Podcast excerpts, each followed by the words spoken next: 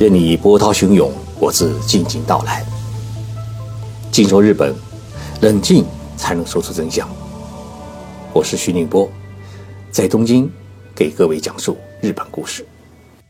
各位听众朋友好，今天是二零二零年的新年元旦。我在东京啊，祝福各位听众朋友们新年快乐，阖家幸福。祝福大家在新的一年里。所有的希望都能如愿，所有的梦想都能实现，所有的期待都能出现，所有的付出都能兑现。感谢大家在过去的一年当中喜欢我的节目，给我支持和关爱。有听众朋友问我，说徐老师，你做一期节目大概需要多少时间？其实，从构思到写稿再到录制，大概需要。四个小时的时间，因为十五分钟的节目啊，一般需要写出四千字左右的文稿，而且所有的文稿呢都是我自己写的。有的听众朋友问我，徐老师，你为什么不聘请一名助手来帮自己写稿呢？第一啊，别人写的稿子不能很好的反映我的思路，所以呢，我不喜欢。第二呢。因为《听说日本》节目是一档免费的公益性节目，没有收益，在日本聘请一名助手啊，费用很高，所以客观上来讲，我也雇佣不起。有时候遇到出差、遇到会议或者接待等等，时间变得很破碎，无法集中精力来做节目，所以在过去一年当中啊，我也有过几次的偷懒。这一年中，大概有三分之一的时间我在海外出差，三分之一的时间是在日本各地采访，能够待在东京办公室的时间啊，也只有三分之一。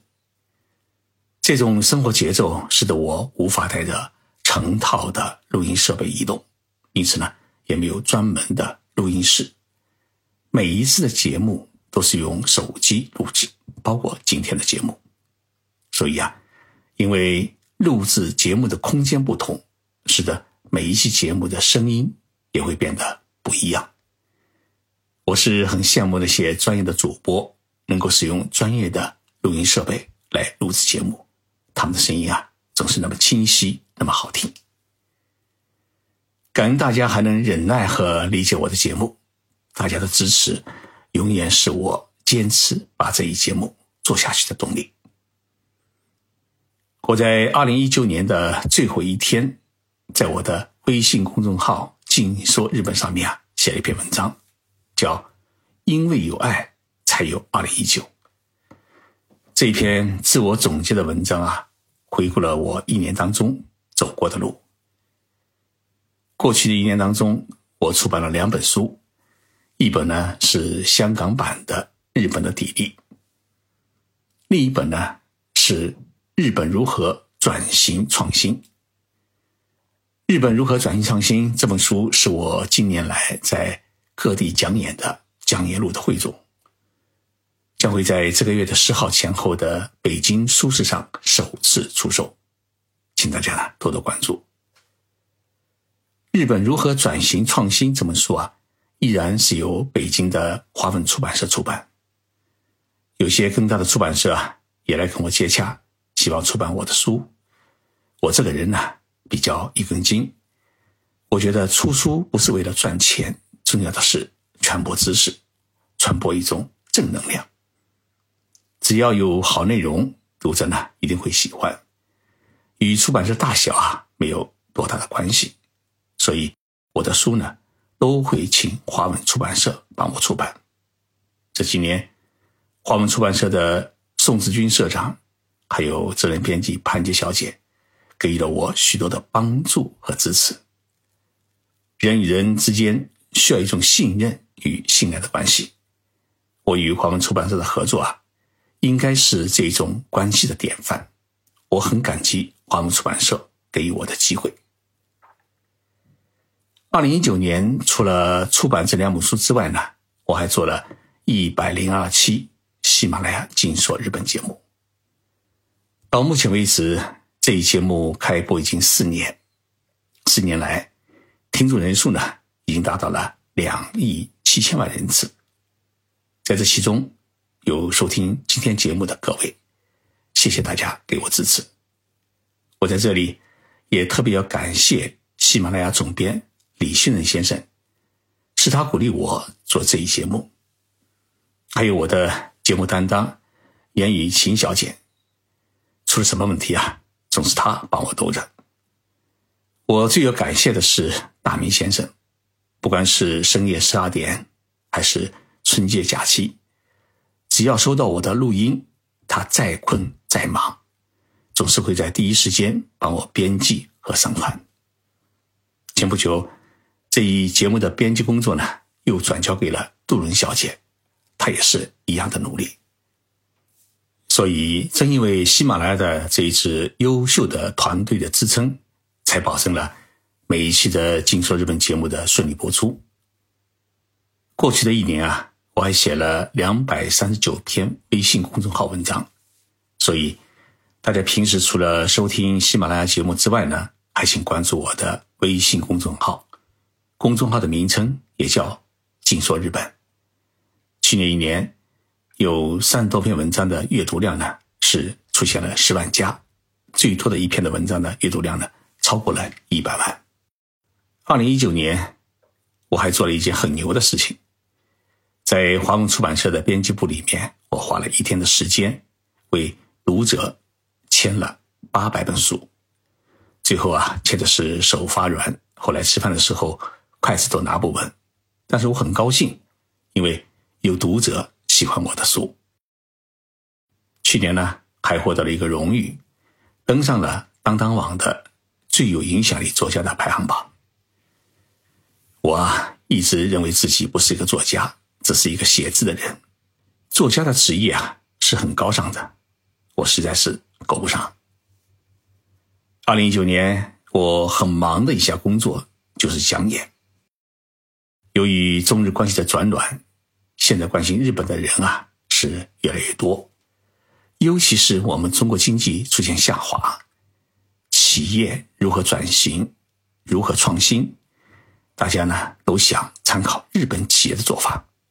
同时，我们的大湾区建设，还有长三角一体化，都需要学习东京湾和东京首都圈的建设思路。我们的现代化城市的管理也开始向东京、横滨、大阪等日本大城市看齐。正因为如此啊，我回国讲演的次数呢也是越来越多，平均一个月有三场。加上在日本也向日本企业和市民团体讲演中国经济与社会，所以去年一年，我在中国、日本、菲律宾等地啊，共做了四十一场讲演。我希望这些讲演呢，来加深中日两国之间的相互理解与合作。去年我还很荣幸的受邀成为中华人民共和国成立七十周年的观礼嘉宾。坐在天安门的观礼台上啊，观看了大阅兵，还参加了在北京人民大会堂举行的建国七十周年的国宴。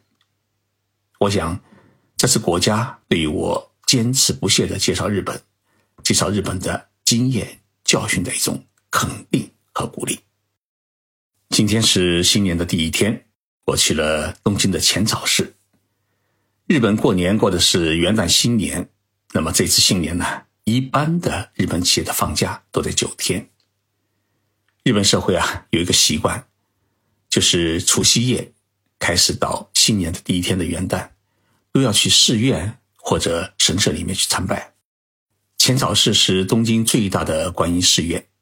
我的老家呢是在浙江省舟山市，舟山有一个著名的佛教圣地叫普陀山。普陀山呢是中国。最大的观音菩萨道场。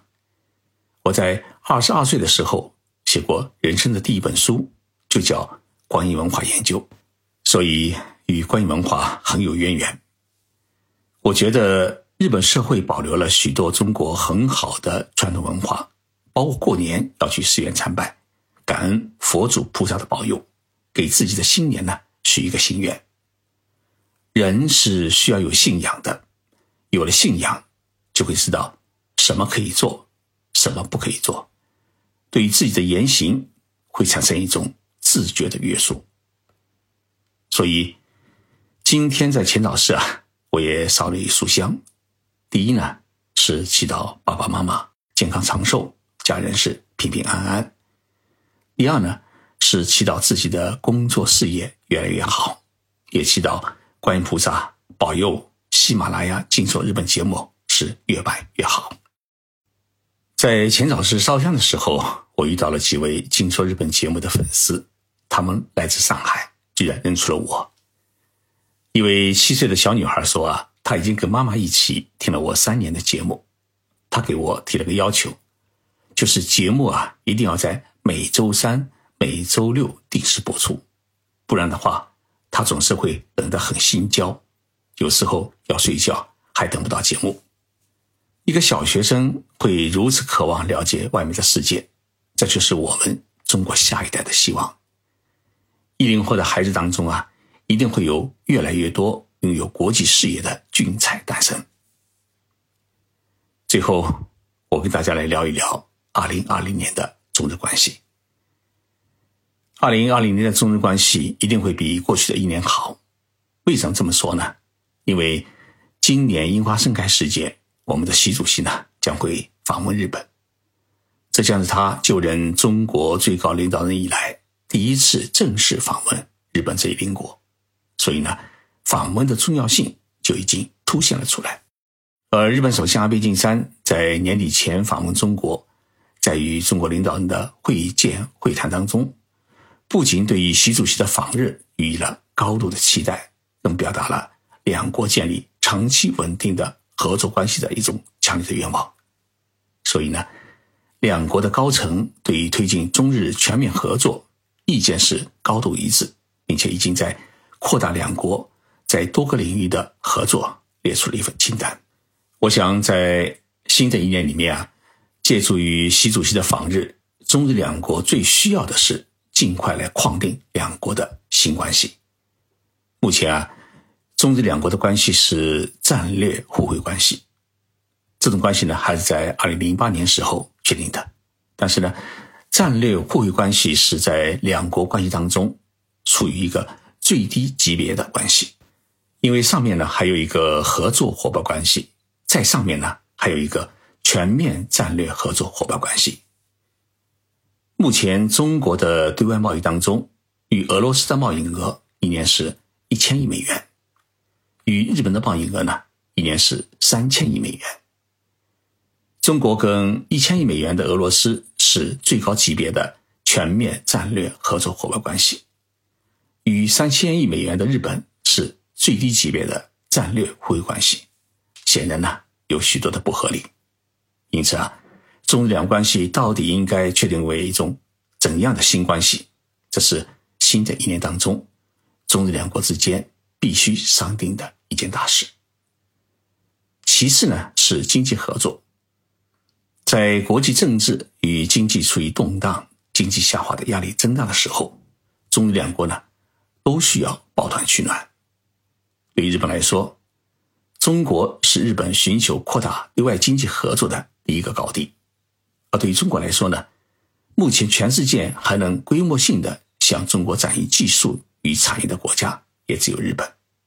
所以呢，中日两国开展全面的经济合作，对于双方来说都是一种需要。问题是如何进行合作，合作到哪一种深度，是不是能够建立？准经济同盟的关系，这是我们充满期待的问题。再其次，就是扩大两国国民的交流的问题。二零一九年预计访问日本的中国游客总数将会突破一千万人次，但是日本人来中国访问的人员总数估计只有两百七十万人，其中绝大部分还是商务人员。像中学生休学旅行团已经是很难见到，人员往来的不对称，导致了两国国民之间的相互理解出现了很大的偏差。去年十一月，中日两国机构实施的联合调查结果显示，日本有百分之八十四的人表示对于中国没有好感，而中国呢，有百分之四十六的人表示对日本有好感。所以，扩大两国国民，尤其是青少年之间的往来，已经成为构建两国新型关系的一种迫切的需要。不然啊，顶层设计好的事情。首脑之间达成的协议，会遭到某些势力的干扰和反对，会出现难以落实执行的问题。不久前，中日双方达成了五年当中实现三万名青少年的大交流计划，我觉得这是一件相当好的事情，让更多的日本人到中国来看看，了解中国的进步，理解中国的制度，显得十分的重要。中日关系经历了多次的波折，我是很希望两国家在新的一年里面啊，就如同好邻居一样，相互尊重、相互帮助、相互理解。所谓远亲不如近邻。我在日本已经生活了二十八年，深深的知道这个国家在许多领域里面啊，比我们走得早，比我们完善。在我们摸索前进当中，如果能够借助于日本有过的。经验和教训，我们可以少走一些弯路，少付出一些学费。日本现在遇到的问题，也必将会是我们今后要遇到的问题。因为日本整个社会呢，比我们先进了好多年，所以总结他们的做法，也有助于我们预知我们中国社会的未来。这就是我一直努力介绍日本的初衷。批判日本啊，能获得精神的快感，但是呢，不会给我们带来。多少的好处？中日两国是合则双赢，斗则两败，所以需要两国的国民啊共同努力，一起来呵护这种关系。新的一年，期盼中日两国关系有重大的进步。新的一年，也希望各位听众朋友平平安安，多多支持《紧说日本》节目。谢谢大家。二零二零年，我们继续同行。